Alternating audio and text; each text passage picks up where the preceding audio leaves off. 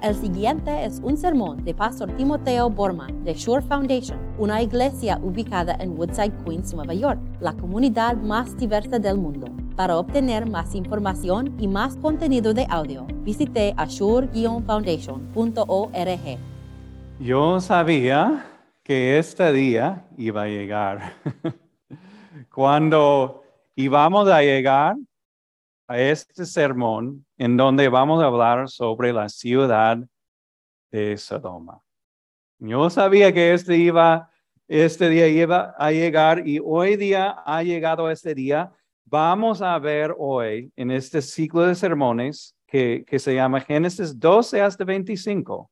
Um, Génesis, Génesis 18, Génesis 18. Y me gustaría leerlo ahora. Estamos en la página 9 de sus boletines. Um, si están con nosotros por Zoom, les invito a abrir sus Biblias hasta, la, hasta el capítulo 18. Aquí vamos, aquí vamos. Luego, aquellos visitantes se levantaron y partieron de allí en dirección a Sodoma. Abraham los acompañó para despedirlos, pero el Señor estaba pensando, ¿le ocultaré a Abraham lo que estoy por hacer? Es un hecho que Abraham se convertía, se convertirá en una nación grande, y poderosa, y en él serán bendecidas todas las naciones de la tierra. Yo lo he elegido para que instruya a sus hijos y a su familia, a fin de que se mantengan en el camino del Señor y pongan en práctica lo que es justo y recto. Así el Señor cumplirá lo que le ha prometido. Entonces el Señor le dijo a Abraham, el clamor contra Sodoma y Gomorra resulta ya insoportable y su pecado es gravísimo. Por eso bajaré a ver si realmente sus acciones son tan malas como el clamor contra ellas me lo indica. Y si no, he de saberlo. Dos de los visitantes partieron de ahí y se encaminaron a Sodoma. Pero Abraham se quedó de pie frente al Señor. Entonces se acercó al Señor y le dijo, ¿de veras vas a exterminar a... Quizá haya 50 justos en la ciudad. ¿Exterminarás a todos? ¿Y no perdonarás a ese lugar por amor a los 50 justos que hay ahí? Lejos de ti el hacer tal cosa matar al justo junto con el malvado y que ambos sean tratados de la misma manera. Jamás hagas tal cosa. Tú que eres el juez de toda la tierra, ¿no harás justicia? El Señor le respondió, si encuentro cincuenta justos en Sodoma, por ellos perdonaré a toda la ciudad. Abraham le dijo, reconozco que he sido muy atrevido al dirigirme a mi Señor. Yo que apenas soy polvo y ceniza, pero tal vez falten cinco justos para completar los cincuenta. ¿Destruirás a toda la ciudad si faltan esos cinco? Si encuentro cuarenta y cinco justos, no la destruiré, destruiré, contestó el Señor. Pero Abraham insistió. Tal vez se encuentren solo cuarenta. Por ellos cuarenta y justos no destruiré la ciudad, respondió el, Señor. Abraham volvió a insistir. No se enoje, mi Señor, pero permíteme seguir hablando. Tal vez se encuentren solo treinta. No lo haré si encuentro ahí a esos treinta, contestó el Señor. Abraham siguió insistiendo. Sé que he sido muy atrevido en hablarle así a mi Señor, pero tal vez se encuentren solo 20. Por, por, esos 20 no la destruiré. Abraham volvió a decir, pero no se enoje mi Señor, pero permíteme hablar una vez más. Tal vez se encuentren solo diez. Aún por esos diez no la destruiré, respondió el Señor por última vez. Cuando el Señor terminó de hablar con Abraham, se fue de ahí y Abraham regresó a su carpa. Esta es la palabra de Dios. Uh, esa historia de los sodomitas, en mi opinión, casi no necesita introducción. Normalmente cuando empiezo un sermón, déjame ajustar eso.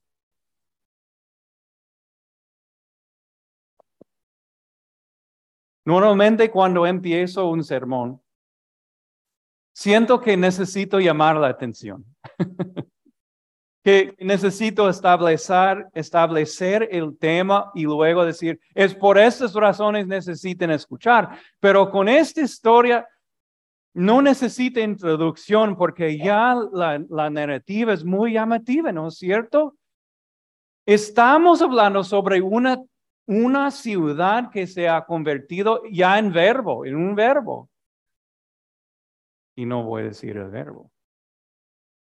Porque ustedes ya saben lo que es el verbo. Y esta ciudad en, en, en, en la Biblia es una ciudad proverbial en este sentido porque representa el juicio de Dios contra la maldad que de verdad existe.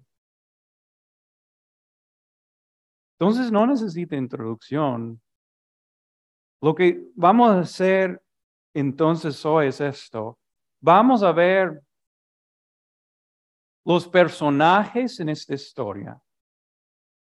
Vamos a ver primero los sodomitas, luego Abraham y por fin vamos a ver el Señor. Y cada vez quiero sacar con ustedes esa verdad, que aún en el juicio Dios es misericordioso. Vamos a empezar con, con eh, la ciudad de Sodoma, los sodomitas. Ahora, en esta lectura vamos a ver luego en, en capítulo 9, 19, lo siento, um, más sobre los sodomitas, pero lo que aprendemos de los sodomitas en esta lectura es esto están gritando. Nuestra traducción dice esto.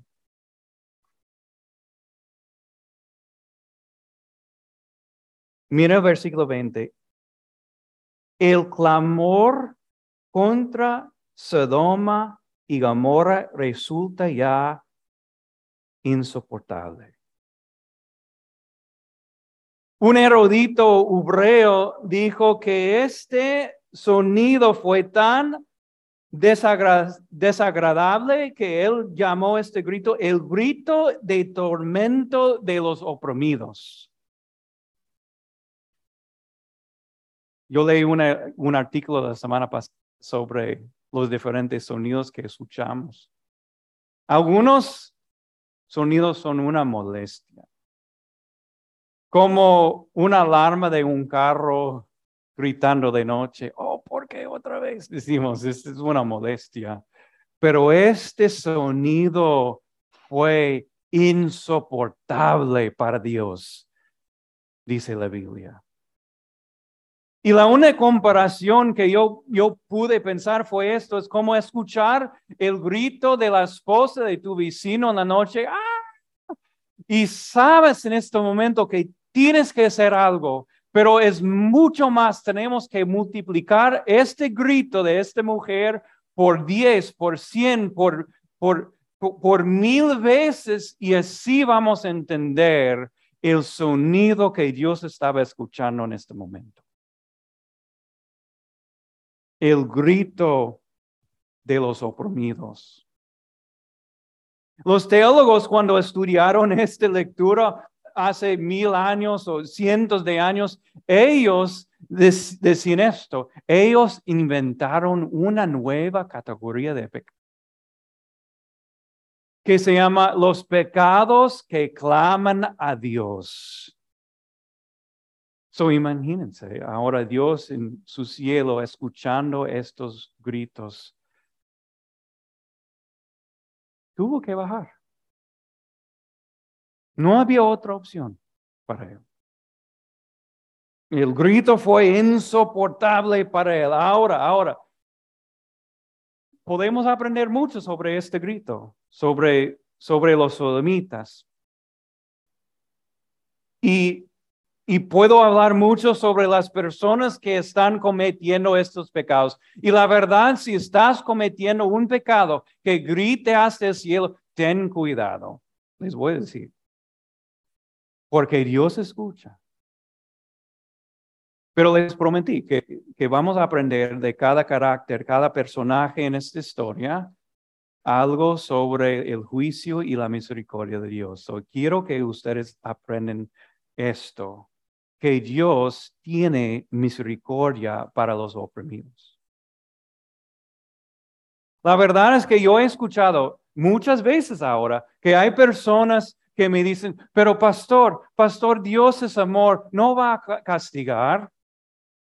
No va a bajar para traer condenación. Y yo digo, sí, Dios es amor, pero ¿qué, qué tipo de Dios amoroso va a dejar que este tipo de maldad siga? Dios sí es amor, pero Dios tiene que intervenir cuando hay injusticia. Entonces, aún ahí podemos decir, podemos decir que Dios en su juicio es misericordiosísimo con los oprimidos. Esa es la primera cosa que ustedes ven. Segundo, Dios también es misericordiosísimo con Abraham aquí. Ese, escenario es bastante interesante y no hay, no hay oración como esto en toda la Biblia. Esta es oración una intervención por parte de Abraham única. Aquí, aquí está Abraham. Y él en un sentido está regateando con Dios. Es como que está en el supermercado diciendo, no quiero pagar tanto, yo voy a pagar X, ¿verdad? Pero ese así. Entonces Abraham se le acercó a Dios, ¿qué tal si hay 50? Y Dios dice, está bien, si hay 50 no la voy a destruir. Y, menos 5, menos 10, menos 10, hasta que él regateó con Dios, hasta que llegaron los dos juntos hasta 10. Y pareció que todo salió bien, que, que Abraham había con, con, con éxito intervenido. Pero cuando Abraham amaneció la mañana siguiente, ¿saben lo que él vio? La destrucción completa de Sodoma. Entonces, ¿de qué propósito? No sé si han pensado en esto. ¿De qué propósito sirvió la oración? ¿Cambió Dios la oración? No, Dios no cambió. Tal vez cambió el, este, el resultado que Dios había planeado. Tampoco. Entonces, ¿de, qué propósito sirvió la oración? Sirvió este propósito. Cambió Abraham.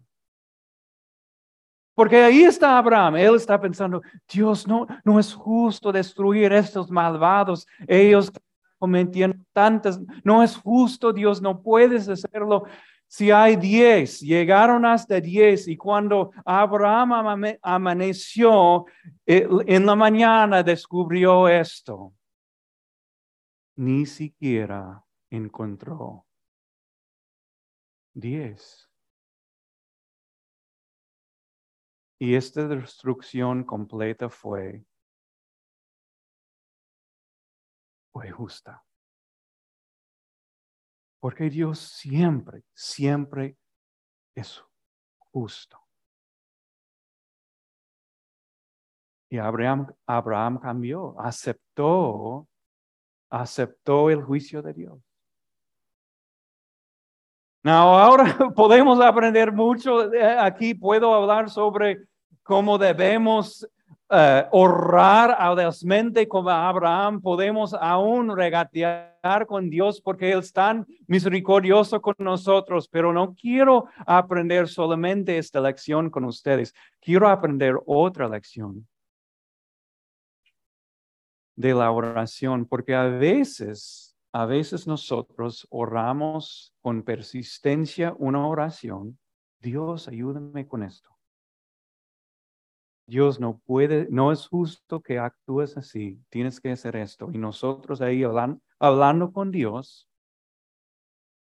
Y aún nosotros hemos pedido a Dios, Dios todavía decide hacerlo. ¿Cambió nuestra oración a Dios? No. ¿Cambió nuestra oración el resultado? Tampoco. A veces el propósito de, de, la oración es cambió a nosotros mismos. Recuerden en el jardín de Getsemaní, Jesús también pidiendo acerca de, de la justicia de Dios. Padre, si hay otro camino, muéstramelo. Y no había. Entonces, ¿qué, ¿cómo cambió Jesús? Dijo, que haga tu voluntad, Señor, y no la mía.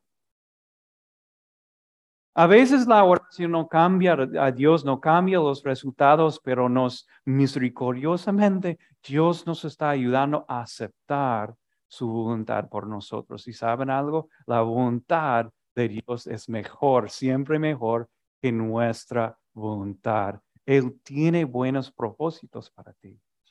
Aún en la justicia, aún aquí, Dios es misericordioso con nosotros. Y finalmente, ahora hemos visto que Dios es misericordioso viendo los sodomitas y su clamor. Ah, hemos visto también que tan misericordioso es Dios con Abraham y ahora quiero ver con ustedes Dios mismo, el carácter, el personaje de Dios en esta lectura. Y quiero que ustedes noten algo sobre él. Dios tiene un corazón tierno y compasivo. Mira cuando él vio a tanta injusticia, tuvo que hacer algo. Y también el corazón, el mero corazón de Dios aceptó la oración de Abraham, tanto que él, Abraham regateó con Dios hasta diez. Este es misericordioso, este es bondadoso demasiado. Dios es así.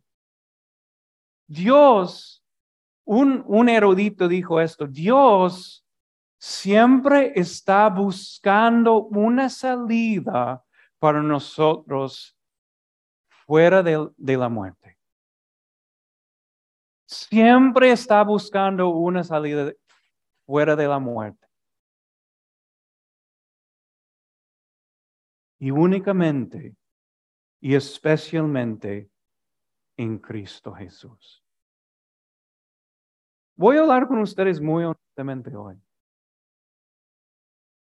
Tenemos que ser demasiado arrogantes para decir, pero moralmente somos mucho mejores que los sodomitas. Estamos viviendo en Nueva York. Esa es Nueva York. Mira la violencia, ¿no es cierto? Lo que está pasando en esta ciudad en este momento es increíble. Y para decir, oh, somos mucho mejor que los sodomitas. Este es simplemente no es verdad. En muchos sentidos, los pecados de, Nueva York están gritando hasta lo altísimo, hasta los cielos. Y nosotros a veces tenemos que admitirlo, participamos en estos pecados. Muy tristemente. Son pecados que claman a Dios. La Biblia dice. O sea, la sangre derramada en nuestras calles grita a Dios. Grita. Como está diciendo, Dios baja ahora. Dios estamos sufriendo. Y saben algo, Dios ha prometido traer justicia. No estamos muy diferentes. Entonces, ¿cómo, cómo puede ser Dios misericordioso y a, la misma vez ser, traer justicia solamente en la cruz de Jesucristo? Porque en la cruz de Cristo cayó toda la ira de Dios, pero sobre una sola persona, Cristo Jesús, en la cruz. Y Cristo Jesús derramó sangre por nosotros. Y esta sangre también tiene una voz, como les dije, la sangre tiene una voz. Y esa sangre, en vez de gritar, Dios, dame justicia, la sangre de Jesús también clama por nosotros. Y dice, Padre, perdónalos. Dice, Padre, acepta mi justicia por la maldad de ellos, dice. Dice, ustedes son perdonados solamente por Cristo Jesús. Y ahí en la cruz de Jesucristo nos encontramos el juicio de Dios y a la misma vez la misericordia de Dios. Somos salvos. En un sentido, en un sentido, la sangre de Cristo clama tanto que Dios ya no puede escuchar los pecados que claman. Nos salvó por la sangre de Cristo.